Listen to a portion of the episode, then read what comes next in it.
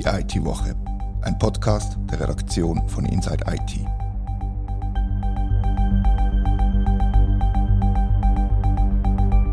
Herzlich willkommen zur IT-Woche. SBB ist ein Vorbild. Zwar nicht unbedingt ein gutes, aber sie sind eins. Der Bund und Stadt Luzern machen nämlich genau das Gleiche wie die Bändler. Besucherströme messen. Mein Name ist Rita Vogt und über das rede ich heute mit Christian Wingeier und Thomas Schwendner. Letzte Woche haben wir in diesem Podcast die SBB und ihr Vorhaben, Passagierbewegungen zu messen, besprochen. Wie beurteilst du den Kameraeinsatz bei der SBB, Tom? Ja, ich glaube, es ist noch relativ früh, äh, zu früh, um das beurteilen, wirklich abschließen, weil eben derzeit läuft ja die Ausschreibung. Und äh, da werden sich dann Anbieter melden und sagen, was sie denn genau anbieten an Software, wo dann mit einer Kamera interagieren wird. Aber natürlich sind die Ausschreibungsunterlagen schon einige Fragen aufgeworfen, gerade was eben die Erkennung von Kundensegmenten sogenannten angeht, wo es eben darum geht, das Alter und Geschlecht zu bestimmen. Das heißt, ähm, das System muss relativ genaue äh, Erfassungsmöglichkeiten haben für Einzelpersonen. Genau, und eine der Hauptfragen haben sich um Gesichtserkennung gedreht, die SBB angeblich eben nicht einsetzt. Das betonen sie ja quasi mantraartig. Glaubst du der SBB, Christian, wenn Sie das sagen? Ja, also so wie es darauf pochen, dass keine Gesichtserkennung zum Einsatz kommt, kann man ihnen das wohl schon glauben. Sie berufen sich auch darauf, dass alles mit eidgenössischen Datenschützern abgeklärt haben. Ob ich persönlich mit dem Unterfangen einverstanden bin, ist aber eine andere Frage. Ja, wie ist die Antwort auf die andere Frage? Also grundsätzlich nicht. Ich stehe am Sammeln von übermäßig Daten im öffentlichen Raum sehr kritisch gegenüber. Ich persönlich bin Verfechter vom Echt an den eigenen Daten. Dabei bin ich mir aber auch durchaus bewusst, wie viele Daten von mir bereits von unterschiedlichen Stellen gesammelt werden und dann halt auch entsprechend genutzt werden. Also vielleicht kann ich auch noch zu dieser Facial Recognition Debatte etwas sagen. Also zum einen mal glaube ich, dass es in der Öffentlichkeit teilweise nicht ganz klar ist. Das Facial Recognition System muss individuelle Gesicht erkennen. Und äh, wenn die SBB äh, Software einsetzt, wo nach demografischen Daten kann unterscheiden kann, dann muss es auch relativ genau sein. Es ist nicht ganz klar, nach welchen Kriterien das dann vorgeht, aber ich glaube denen natürlich, dass sie Facial Recognition nicht flächendeckend einsetzen werden. Unschuldig, bis die Schuld bewiesen ist, heißt es so schön. Und das gilt in jedem Fall auch für die SBB. Aber spannend finde ich ja schon, dass es jetzt offenbar total en vogue ist, Mobilitätsdaten zu sammeln. Auch vor allem der Bund, oder besser gesagt das Bundesamt für Bevölkerungsschutz, hat ja Ähnliches im Sinn. Du hast dir das genauer angeschaut, Christian. Kannst du erzählen, was das BAPS vorhat? Ja, genau. Auf SIMAP hat das Bundesamt für Bevölkerungsschutz äh, eine Ausschreibung für eine Applikation für Mobilitätsdatenanalyse publiziert. Eine entsprechende Lösung muss aber auch wie bei der SBB noch entwickelt werden. Das neue System soll dann der nationalen Alarmzentrale im Katastrophenfall zur Verfügung stehen und die sollen dann befähigt werden, eigentlich in Echtzeit anonymisierte Informationen zum Aufenthaltsort sowie zum Mobilitätsverhalten von Personengruppen ab 20 Menschen zu liefern. Das klingt jetzt relativ technisch und kompliziert, aber im Endeffekt geht es genau darum, zu schauen, wer wen wo ist. Ja, genau, das ist eigentlich der Punkt. Also es geht darum, dass die Nationale Alarmzentrale im Notfall über genauere Daten verfügt und auch entsprechend mehr Informationen hat, um dann so die Bevölkerung zu schützen und zu informieren. Und wenn das aus, dem, aus der Küche vom Babs kommt, die Idee ist ja klar, dass es primär um den Schutz vor der Bevölkerung geht, zum schauen, wo sich Menschenmassen durchbewegen und dass im Fall von einer Katastrophe möglichst schnell kann reagiert werden oder? Genau, das ist korrekt, ja. Also bis jetzt beruft man sich beim BAPS eigentlich immer auf Augenzeugen beschreiben von Einsatzkräften, die direkt vor Ort sind und auf statistische Daten, wo man zur Verfügung haben. Mit dieser neuen Applikation will das BAPS jetzt so für Notfall vorbereitet sein es soll zum Beispiel können angezeigt werden, wie viele Menschen sich in einem gewissen Bereich aufhalten, wie die Personendichte in diesem Bereich ist oder auch, wie sich Personen bewegen.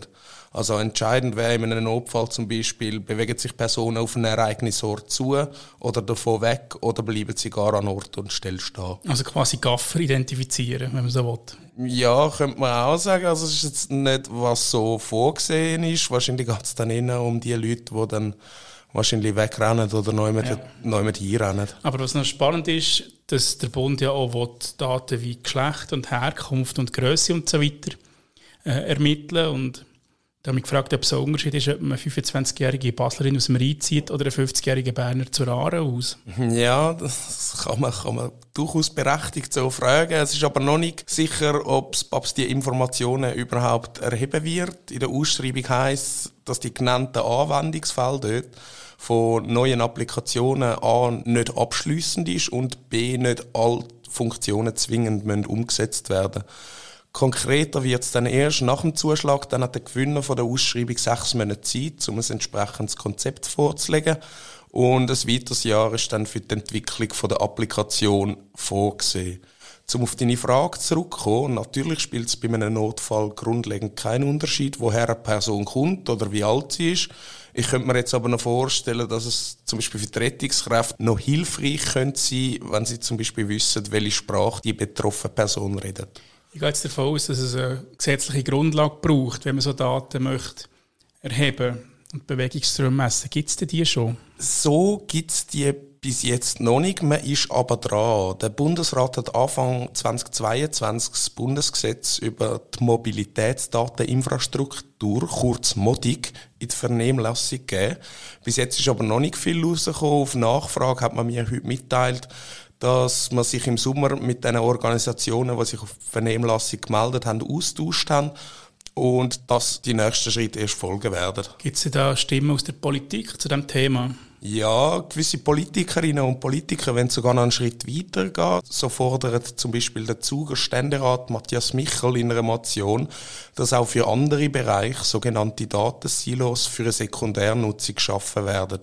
In denen sollen dann zum Beispiel Daten aus der Landwirtschaft, dem Energiesektor oder der Medizin und der Bildung gespeichert werden. Und was ist das Ziel von dieser Datensammelwut, würde ich jetzt mal bisschen provokativ sagen? Ja, also durch eine bessere Verfügbarkeit von diesen digitalen Daten und ihre Verknüpfung untereinander soll eine bessere Forschung, tiefere Kosten und mehr Qualität zu einem tieferen Preis erreicht werden. Insgesamt sollen so Innovationen und Effizienzsteigerungen gefördert werden und die Datensilos sollen dann durch eine öffentlich-rechtliche Trägerorganisation geführt werden. So könnten dann auch öffentliche oder private Institutionen die Daten brauchen. Wenn du jetzt dem so zulässt, Tom, was der Christian da erzählt, mit dem Vorhaben von BAPS, quasi ohne gesetzliche Grundlage, was geht dir da durch den Kopf? Also vielleicht zuerst einmal zu diesen sogenannten Datensilos.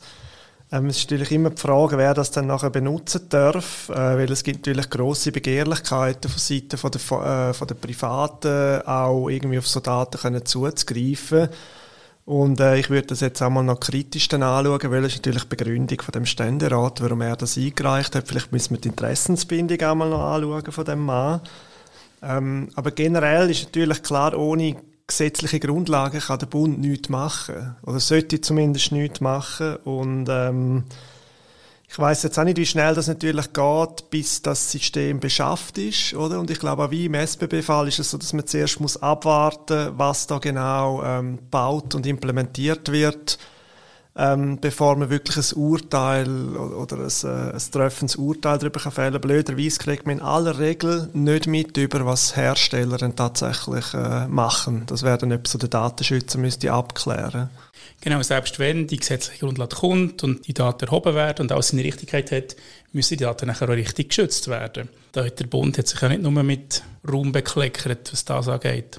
Ja, also ich weiß nicht, auf was du genau anspielst, aber ich habe jetzt nochmal bei uns im äh, System geschaut und es gibt natürlich zu diesen ganzen Debatten, gibt es ja gerade in der Pandemie grosse Vorläufer. Das hat im März 2020 haben wir geschrieben, dass äh, der Bund die Handydaten von der Schweiz ausgewertet hat. Sie hat von der Swisscom Daten bekommen und hat Bewegungsprofile erstellt und hat damit können schauen, ob die Massnahmen vom Bund in der Pandemie eingehalten worden sind. Ich finde das sehr ein gutes Beispiel. Das ist ein ziemlich großer Eingriff.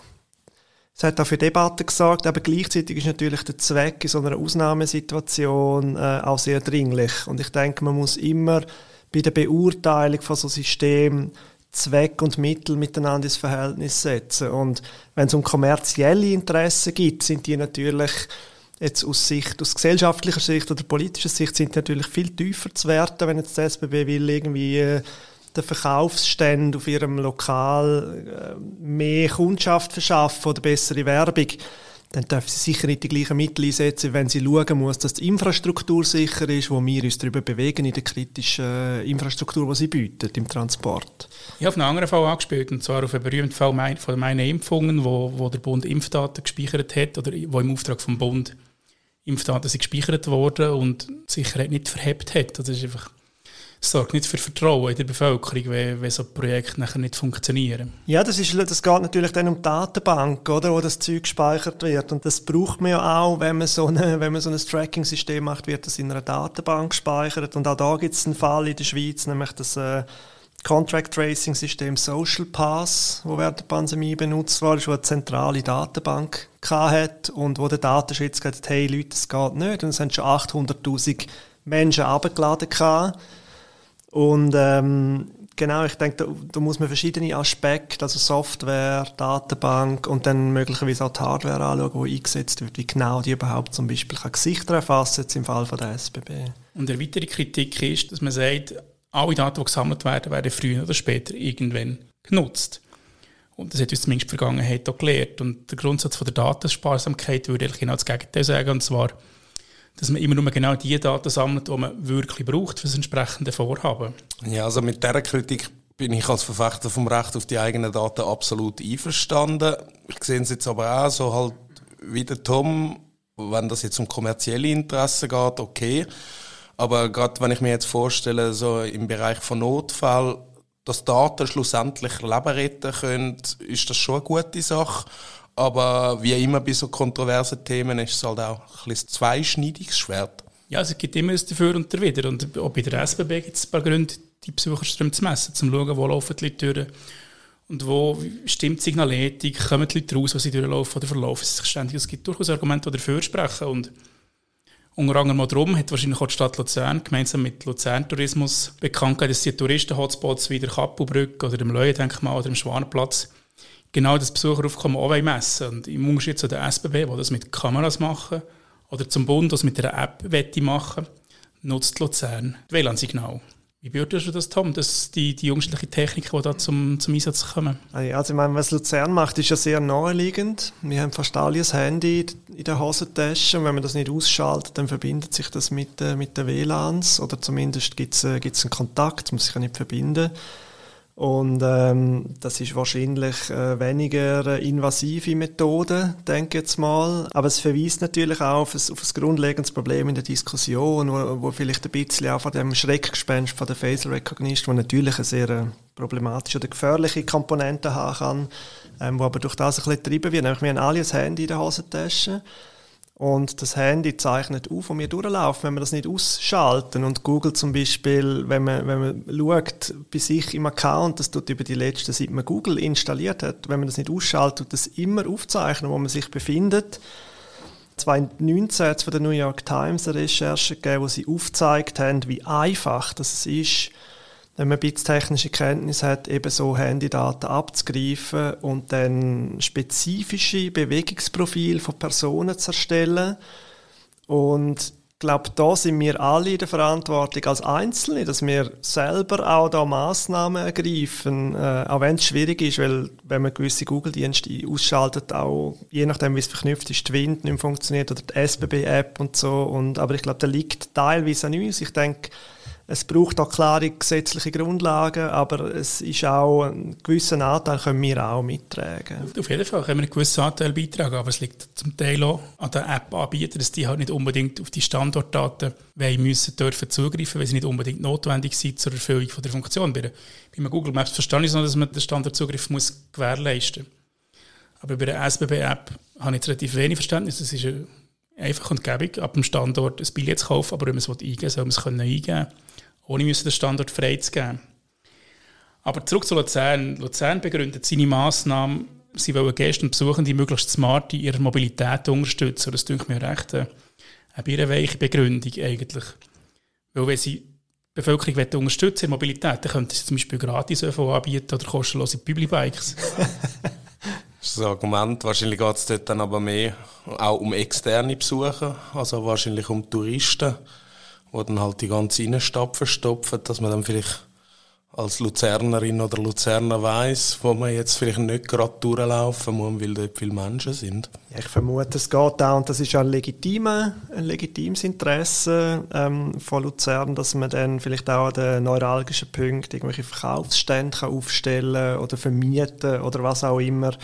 Eben, ich denke, das ist jetzt ein klassischer Fall, wo man dann den konkreten Zweck muss anschauen und schauen, welche Mittel sind denn dem angemessen. Weil eben, wenn es jetzt eine rein kommerzielle Absicht ist, denke ich, dann muss man da relativ äh, streng regulieren. Aber ich glaube, bei, bei dem WLAN-Ansatz, das kann man ja wirklich, ähm, äh, das kann man wirklich sehr datensparsam umsetzen. Theoretisch sicher, aber ich würde jetzt mal sagen, wenn jetzt da Luzern Tourismus dahinter steckt, ist der kommerzielle Hintergedanke relativ im Vordergrund und ihnen da etwas Böses zu unterstellen. Nein, das ist ihr Interesse, das ist ja total legitim. Es ist einfach die Frage, was für Mittel denn da dürfen zum Einsatz kommen. Genau, und so ein bisschen abschliessend, eben, es ist ein zweischneidiges Schwert, wie es der Christian gesagt hat. Es gibt Sachen, wo man muss aufpassen muss und die gefährlich werden. Es gibt Sachen, wo es durchaus Sinn macht, zu wissen, wo das die Leute sind, sei es bei der SBB, sei es im Bereich Bevölkerungsschutz oder sei es auch im Bereich Tourismus in der Stadt Luzern.